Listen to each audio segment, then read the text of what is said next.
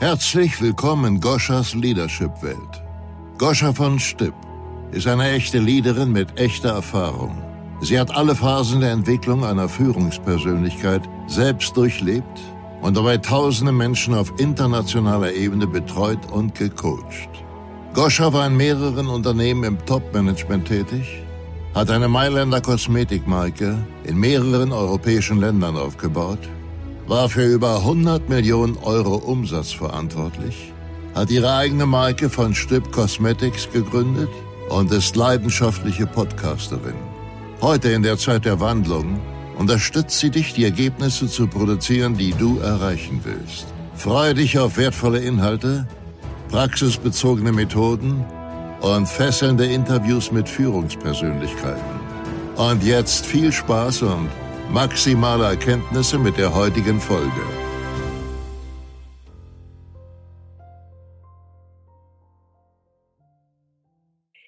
Ein warmes Hallo beim Shaking Up Your Leadership Podcast. Und heute habe ich die Stefanie Franig bei mir zu Gast. Sie ist HRlerin in einem großen Unternehmen und ja, hat eine große Mission in dieser Position für sich entdeckt und will die Führungswelt, die Leadership-Welt verändern. Sie ist auch auf dem Weg, sich selbstständig zu machen, das Führungserwachen sozusagen zu supporten. Und wir beide haben die gleiche Vision, den gleichen Herzenswunsch, nämlich die Leadership-Welt zu revolutionieren. Ich freue mich wirklich vom Herzen, Sie heute als Gast dabei zu haben weil ich der Meinung bin, dass sich alle Lieder dieser Welt verbünden sollten, um einfach, ja, die Welt ein Stückchen besser zu machen, das Leadership besser zu machen, um letztendlich das Ergebnis zu optimieren. Herzlich willkommen, Stefanie Franig, im Shaking Up Your Leadership Podcast. vielen, vielen Dank, liebe Goscha. Ich freue mich total, dass ich dabei sein darf und bin gespannt, was wir beide jetzt hier so ein bisschen erarbeiten. Ja, ich habe interessante Fragen für dich mitgebracht, weil du natürlich auch an der Quelle sitzt mhm. und ähm, unglaubliche spannende Dinge ja auch berichten kannst. Und äh, ich denke, im Laufe des Podcasts werden wir erfahren, wer du bist, was du machst und was für ein Mindset du hast. Deswegen würde ich mit der allerersten Frage anfangen. Was würdest du persönlich als allererstes in den Konzernen angehen? Ja, das ist halt eins meiner Herzensthemen tatsächlich auch zu sagen, wir brauchen wieder mehr Menschlichkeit auf deutschen Führungsetagen. Mhm. Also es ist extrem gerade auch dieses Thema, dass immer nur alles zahlengetrieben ist. Und ich finde es wichtig zu sagen, People for Profit, mhm. weil ähm, wir brauchen am Ende die Mitarbeiter. Ohne die Mitarbeiter kriegen die Unternehmen keine Ergebnisse und Resultate. Ja. Es braucht da definitiv auch einen Mindshift Mhm. Auch zu sagen, okay, wieder mehr zu, hin zu denken, fühlen und handeln. Mhm. Und ähm, gerade auch jetzt so die nachkommenden Generationen, also Generation Y, Generation Z, wie sie sich ja schimpft, ähm, die mhm. legen halt sehr großen Wert auch auf Selbstverantwortung. Und das bringt einfach den Fokus auf Denken, Fühlen und Handeln mit sich dann. Ja, also sozusagen die Menschen wieder zurück nach vorne zu holen, denn dort ja. ist letztendlich der Ursprung jedes einzelnen Ergebnisses, richtig? Genau. Ja. ja. Ach ja, wundervoll. Ich sehe das ganz, ganz, ganz genauso, denn ich bin auch der absoluten Überzeugung, dass es die jungen Leute von heute ich sage es jetzt, wie es ist, ein Scheißdreck in, in, interessiert, was für ein dicken Auto der, der Chef ja. fährt oder welche Statussymbole der vorzuweisen hat. Mein Haus, mein Boot, mein Auto interessiert die mhm. Leute einfach nicht mehr. Die wollen etwas tun, was sie inspiriert, richtig? Genau, und die wollen halt auch wissen, wer ist der Mensch, der auf dieser Position sitzt, mhm. der meine Führungskraft ist. Also die wollen sich mit dem Menschen halt auch identifizieren, genauso wie sie sich mit dem Unternehmen identifizieren wollen. Ist es nur für die Mitarbeiter so oder sind, ticken die jungen Führungskräfte heute schon so? Mm, also da gibt es, glaube ich, auch nochmal einen Unterschied. Ähm, also ich denke mal so, auch gerade die jüngeren Führungskräfte, die sind eher auch getrieben davon, die wollen sich halt sofort beweisen. Die wollen mhm. immer sofort direkt alles umsetzen und alles verändern, mhm. was wiederum andere Hürden mit sich bringt. Ja, definitiv. Und ähm, da ist auch das Generationsthema spielt eine große Rolle. Hm. Was denkst du aus deiner Perspektive? Du sitzt in einem großen Konzern. Mhm. Und du hast, glaube ich, ziemlich viele Hierarchien und ziemlich viele Führungskräfte und arbeitest selber ja auch mit Vorständen und allen Führungskräften ja. in diesem Unternehmen. Ja. Also von top, top, top bis hin zur äh, Start-up-Führungskraft. Warum gibt es denn keine Zeit für Führung? Was ist deine Erklärung dafür? Also was ich immer viel wahrnehme, auch ähm, in anderen Unternehmen, mhm. ist das Thema, dass die Führungsaufgabe nach wie vor nicht die wichtigste ist, sondern die mhm. Führungskräfte sind noch ganz, ganz viel in anderen Themen involviert und ähm, haben in dem Sinne gar keine Zeit für Führung, mhm. sondern sie sind immer noch zu sehr im Ergebnis involviert, anstatt das Team ist ja verantwortlich für das Ergebnis. Mhm. Und ähm, dadurch ist es, fehlt einfach die Zeit. Da wird äh, selbst sind so viele Meetings teilweise und ähm, wo sich oft die Frage stellt, ist das jetzt Priorität? Muss die Führungskraft in jedem Meeting dabei sein? Und ähm, das führt halt dann manchmal auch dazu, dass es so einen Verlust gibt oder so eine Entkopplung zwischen Mitarbeitern und Führungskräften, mhm. weil die Führungskraft quasi nicht greifbar ist. Mhm. Ja. Ja, es ist echt äh, spannend. Ähm, das heißt, die Führungskräfte sind letztendlich mit ganz anderen Aufgaben beschäftigt, ja. finden keine Zeit für die Führung, ja. sind absolut zahlenfokussiert oder sich rechtfertigen fokussiert, mhm. anstatt wirklich dahin zu schauen, wo das Ergebnis produziert wird. Genau. Mhm. Also ja, man sieht den Wald vor lauter Bäumen nicht mehr. Genau unglaublich. Also ich habe letztens auch einen, ähm, den, äh, den ehemaligen Chef der Rolls-Royce-Abteilung vom BMW ähm, durch Zufall kennengelernt und der hat zum Beispiel gesagt, dass ähm, auch ganz viele Positionen, die neu reinkommen, ähm, eben durch diese Situation, die wir gerade geschildert haben, nicht zum Zug kommen, die fachlichen Qualitäten auszuüben, und somit werden sie sozusagen ähm, letztendlich nicht zu Umsetzern, sondern auch zu Spaziergängern. Also mhm. ja, das ist traurig. Ja. Und das von so einem großen Konzern mit so, mhm. ne? das ist so. Wenn man das dann so hört, ist erschreckend. Ja, ja, unglaublich. Aber was ist für dich Leadership? Erzähl mal aus dem Herzen heraus. Ähm, ah, da fließen für mich auch ganz, ganz viele ähm, Kompetenzen irgendwo mit rein. Also in erster Linie ist es einfach auch schon, es geht schon mit dem Menschen an sich los, also mit dem Charakter. Mhm. Ja, was, ähm, was sind die Werte und handelt auch die Person nach ihren Werten? Und natürlich Glaubwürdigkeit ist ein großes Thema mhm. und äh, verbunden mit Verlässlichkeit. Ähm, und das schafft dann halt Vertrauen ja. zwischen Mitarbeitern und Führungskräften.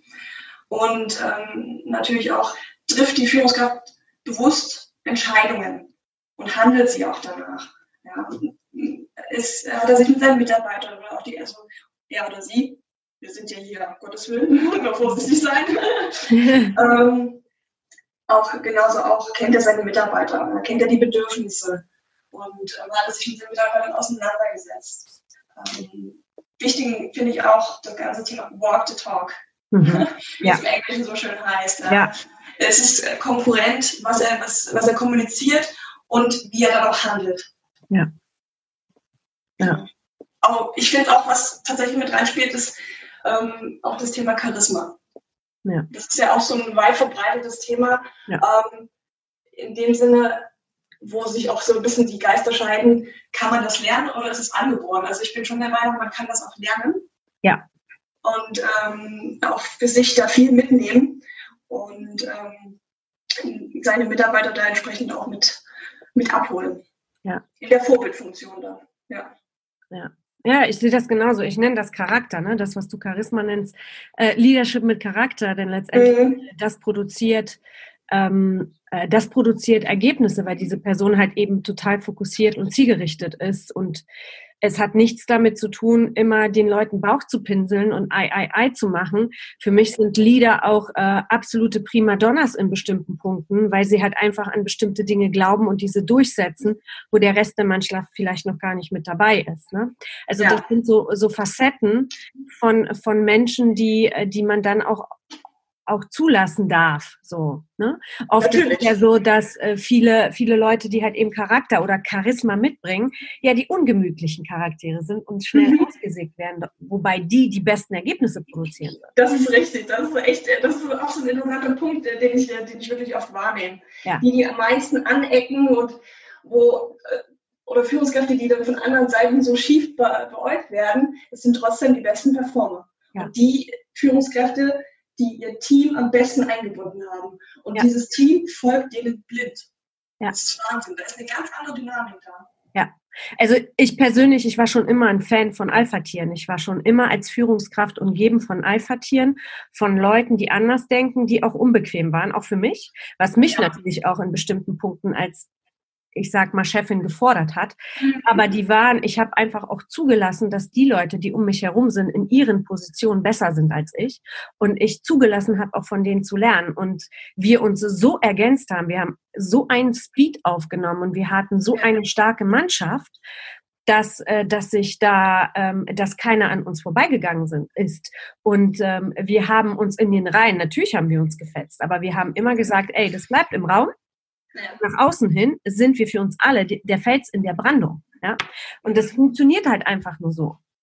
Ja, das ist dann ein Win-Win auch für beide Seiten. Ja, genau. Was möchtest du verändern? Ähm, vor allem Führung wieder in den Fokus zu rücken. Ja. Das ist irgendwie, ich finde es in den letzten Jahren extrem so, so ein Nebenbeiläufer geworden. Hm. Es wird so nebenbei mit abgehandelt Dafür ist es aber viel zu wichtig. Mhm. Ja, auch einfach auch nochmal zu gucken in den Unternehmen, okay, welche Art von Führungskräften möchten wir denn haben? Ja. ja auch danach spezifisch einzustellen. Also da wird immer, nur weil die Person fachlich die beste ist, wird sie eine Führungskraft. Heißt immer noch nicht, dass die Kompetenzen entsprechend alle auch schon ausgebildet sind, die es ja. braucht. Ja. ja. dann irgendwo, mir fehlt manchmal so ein bisschen die, die Leidenschaft und ja für Führung, das ist, ist so ein Thema, das, man muss das wollen. Und zwar mit aller Konsequenz. Ja. Führung ist nicht leicht. Ja. ja. ja. Ja, selbst der, selbst der Harvard-Professoren sagen, man muss zwischen Leader und Manager unterscheiden. Ja. Ja. Leader sind die Visionäre und Leader sind diejenigen, die die ganzen Leute mit sich ziehen, mit inspirieren. Und Manager sind die, die die Zahlen auswerten, um einfach eine gewisse Struktur und ähm, ja, diesen, diese Gradlinigkeit zu bewahren. Aber letztendlich sind 98 Leadership das Wichtigere zu 98 Prozent und zwei Prozent des Management, um eben halt eben sozusagen wie das Navigationssystem des Unternehmens in eine Richtung zu lenken. Gell? Siehst du das auch so? Durchaus. Also für mich gibt es auch einen großen Unterschied zwischen Managern und Leadern. Hm. Ja, Leader sind für mich auch die, die Visionären, die, die ihr Team mitziehen und äh, motivieren und während die Manager tatsächlich nur Ergebnisse verwalten. Und das will das soll auch nicht disrespektierlich sein, aber ähm, da ist definitiv ein Unterschied. Und ja wenn es die Möglichkeit gäbe, das ist aber in Unternehmen natürlich überhaupt nicht denkbar, ähm, dass man eigentlich auf die Führungsrolle quasi zwei Personen setzt. Nämlich der eine, der das Ergebnis verwaltet und der andere, der die, die Mitarbeiter führt. Aber das ist, ja. das ist utopisch. Das funktioniert natürlich nicht. Ja, das ist auch, ne, diese riesengroßen Verwaltungsakte. Das ist auch das zum Beispiel, was, äh, was ähm, der ehemalige Rolls-Royce-Chef gesagt hat. Die Verwaltungsapparate sind einfach viel zu groß. Man braucht ja. das gar nicht. Da sind so viele Bullshit-Positionen dabei, die ja. letztendlich in Führung investiert werden könnten und, ähm, mhm.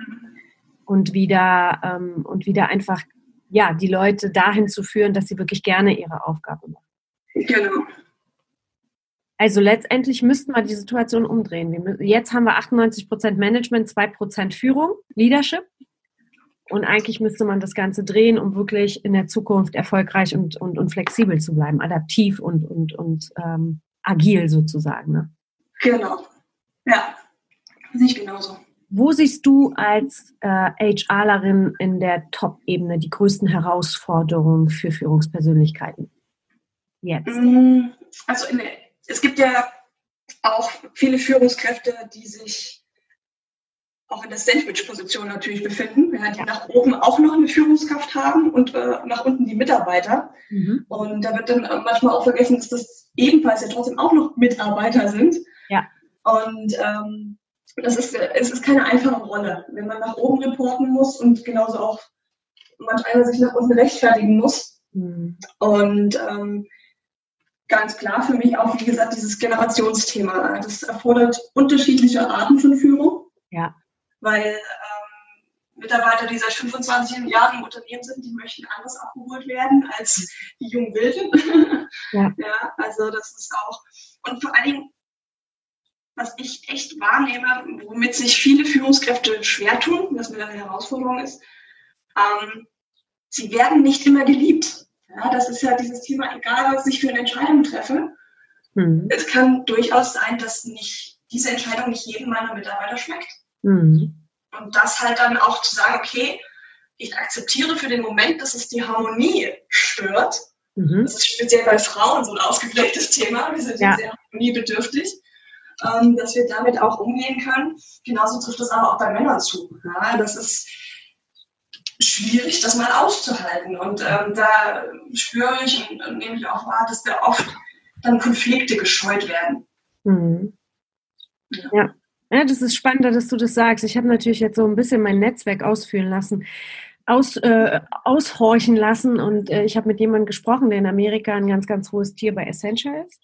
Mhm. Und habe äh, diese Person mal gefragt, was sind denn die größten Schmerzen momentan im Leadership? Und äh, er hat auch zu mir gesagt, der größte Schmerz äh, oder einer der größten Schmerzen für Führungskräfte ist, ähm, zu verstehen, dass man unangenehme Themen respektvoll sagen ja.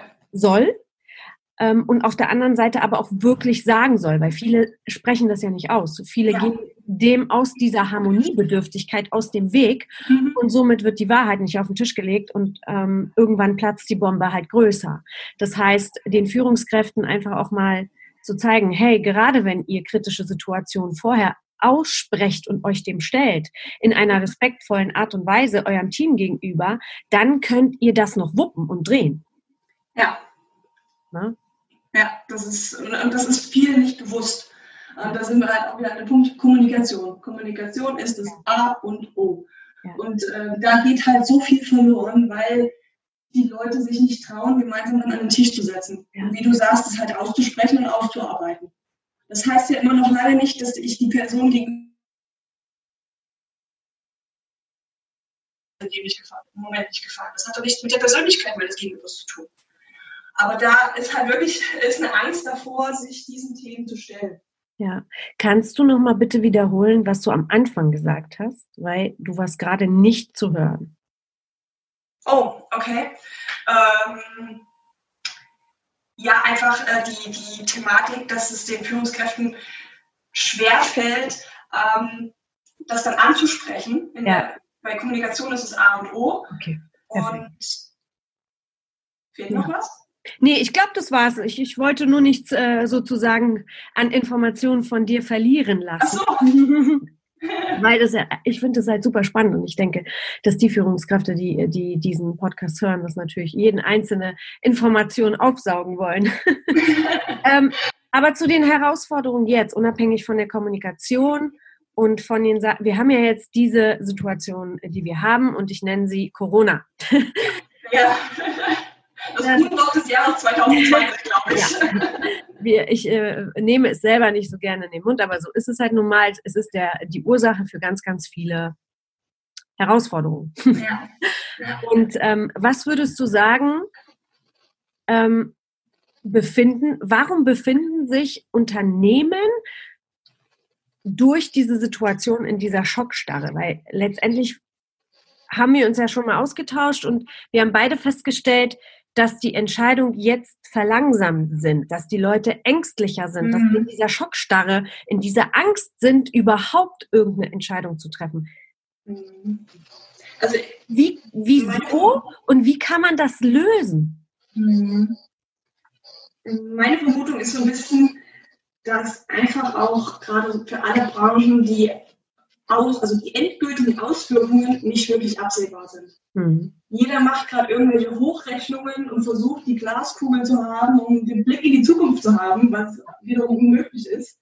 Und ähm, das ist, glaube ich, gerade das, warum viele Unternehmen gerade sehr verhalten agieren. Mhm. Und einfach auch Und da schließe ich mich mit ein. Ich muss ganz ehrlich sagen, ich habe das am Anfang unterschätzt. Mhm. Ich hätte niemals gedacht, dass das solche Auswirkungen haben wird.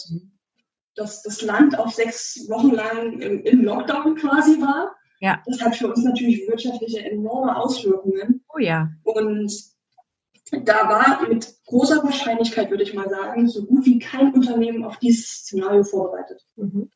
Das hat uns alle überrascht. Mhm. Und deswegen, aus meiner Perspektive, brauchen gerade die Unternehmen einen Moment, um sich zu sortieren, Wunden zu lecken und vielleicht auch irgendwo dafür die richtige Strategie zu finden, wie schließe ich diese Wunde wieder. Und die Narben, die werden da ganz lange sichtbar bleiben. Also das, das wird überall spürbar bleiben für viele Jahre. Mhm. Und wie wir da rauskommen, ich glaube, das ist so ein bisschen vor allen Dingen jetzt gerade Ruhe bewahren. Jetzt nicht irgendwie in Panik verfallen, irgendwie Schnellschüsse als Unternehmen zu, zu machen, sondern sich wirklich Gedanken zu machen und überlegt zu handeln. Was sind jetzt die richtigen nächsten Schritte? Und da braucht es halt für mich auch wieder das Thema Kommunikation. Ja. Entsprechend zu kommunizieren, was tun wir, warum tun wir das und da nämlich ganz klar widersprüchliche Handlungen auch zu vermeiden. Weil das führt halt vor allem beim Mitarbeiter zu absolutem Frust, Unmut, Angst und Verunsicherung. Das Schlimmste, und das war ja schon vorher der Fall. Ja, das Schlimmste ja, für ein Unternehmen. Bei manchen Unternehmen noch schlimmer wird jetzt.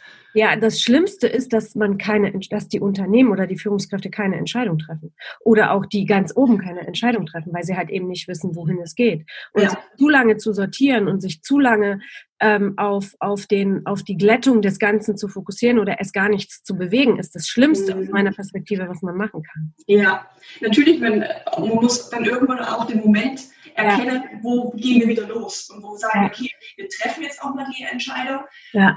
ähm, auch wenn wir sie dann vielleicht auf dem Weg wieder revidieren. Das ist ja nicht schlimm. Genau. Wir können das trotzdem ja immer noch wieder anpassen. Also wir haben ja alle ein gewisses Ziel und ein Ergebnis im Blick, aber der Weg, wie wir da hinkommen, der kann ja unterschiedlich sein. Ja. ja. Ja, total. Ich, also ich sehe das ja selber bei mir. Ich baue gerade mein eigenes Unternehmen auf und ich bin in der Coaching, im Coaching oder Mentoring-Bereich auch nochmal tätig und arbeite mhm. ja mit diesem Thema ja nochmal sehr, sehr, mit diesem Thema nochmal sehr, sehr lange.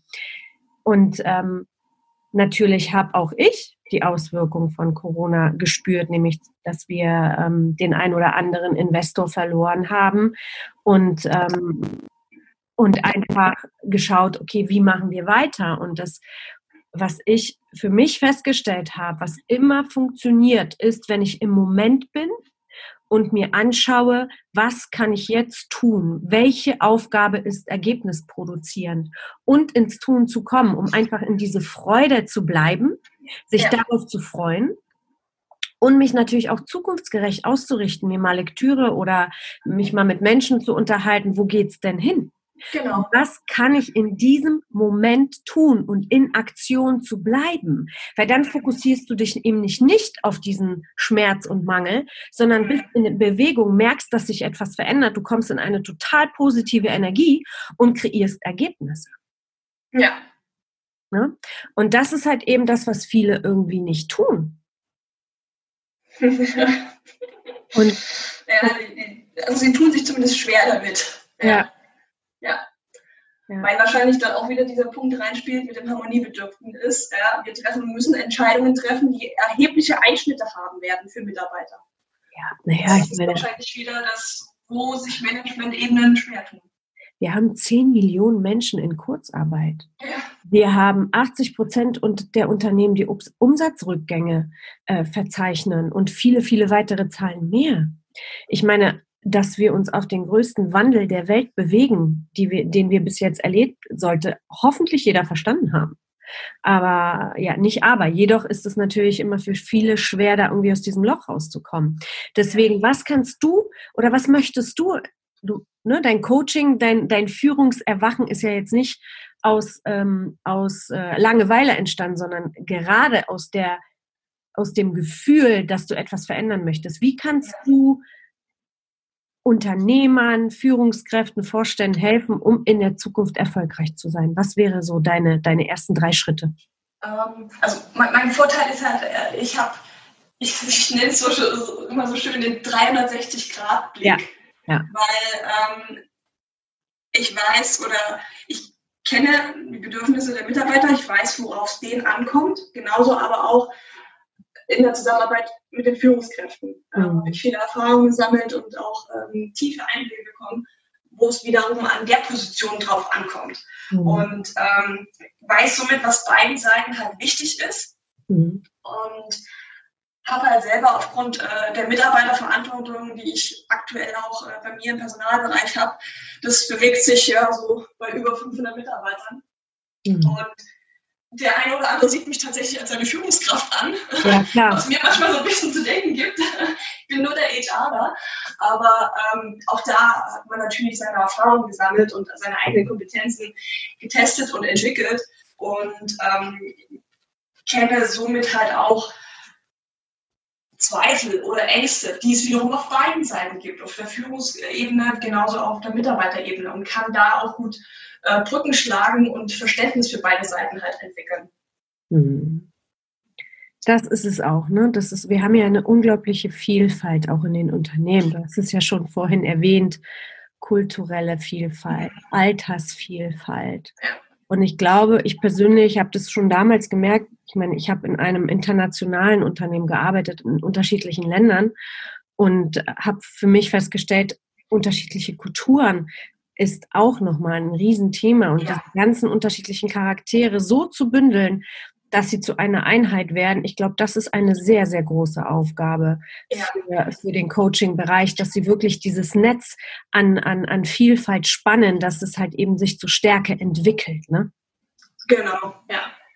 Ja. Und halt auch dieses Verständnis halt tatsächlich füreinander zu schaffen. Ja, ja. Also, ich meine, der Mitarbeiter hat seinen Rucksack, genauso hat die Führungskraft seinen Rucksack. Ja. Ähm, und da einfach auch immer ähm, zu lernen, äh, dass da beide Seiten, jeder hat die, seine Sicht auf die Welt und auf die Dinge. Ja. Und das ist ganz, ganz wichtig, das sich auch immer wieder in Erinnerung zu rufen. Genau, das anzuerkennen. Ne? Ja. Ich nenne immer wieder dieses eine Beispiel. Ich hatte eine Streitsituation mit einer deutschen Mitarbeiterin und einer bulgarischen Mitarbeiterin. Und das, das, ist, mir, das ist mir wirklich so bewusst geworden, wie wichtig dieses interkulturelle Wissen auch für Führungspersönlichkeiten oder Führungskräfte oder Leader, wie man sie auch immer bezeichnen ja. möchte, Leader, Manager, ähm, ist, weil die deutsche Führungskraft wollte reden. Ja, sie wollte Dinge klar ansprechen und ganz praktisch umsetzen. Die bulgarische Mitarbeiterin hat sich persönlich angegriffen gefühlt und hat einfach nicht mehr geredet, weil sie, weil einfach die anderen Kulturen viel emotionaler sind, hat angefangen mhm. zu schreien.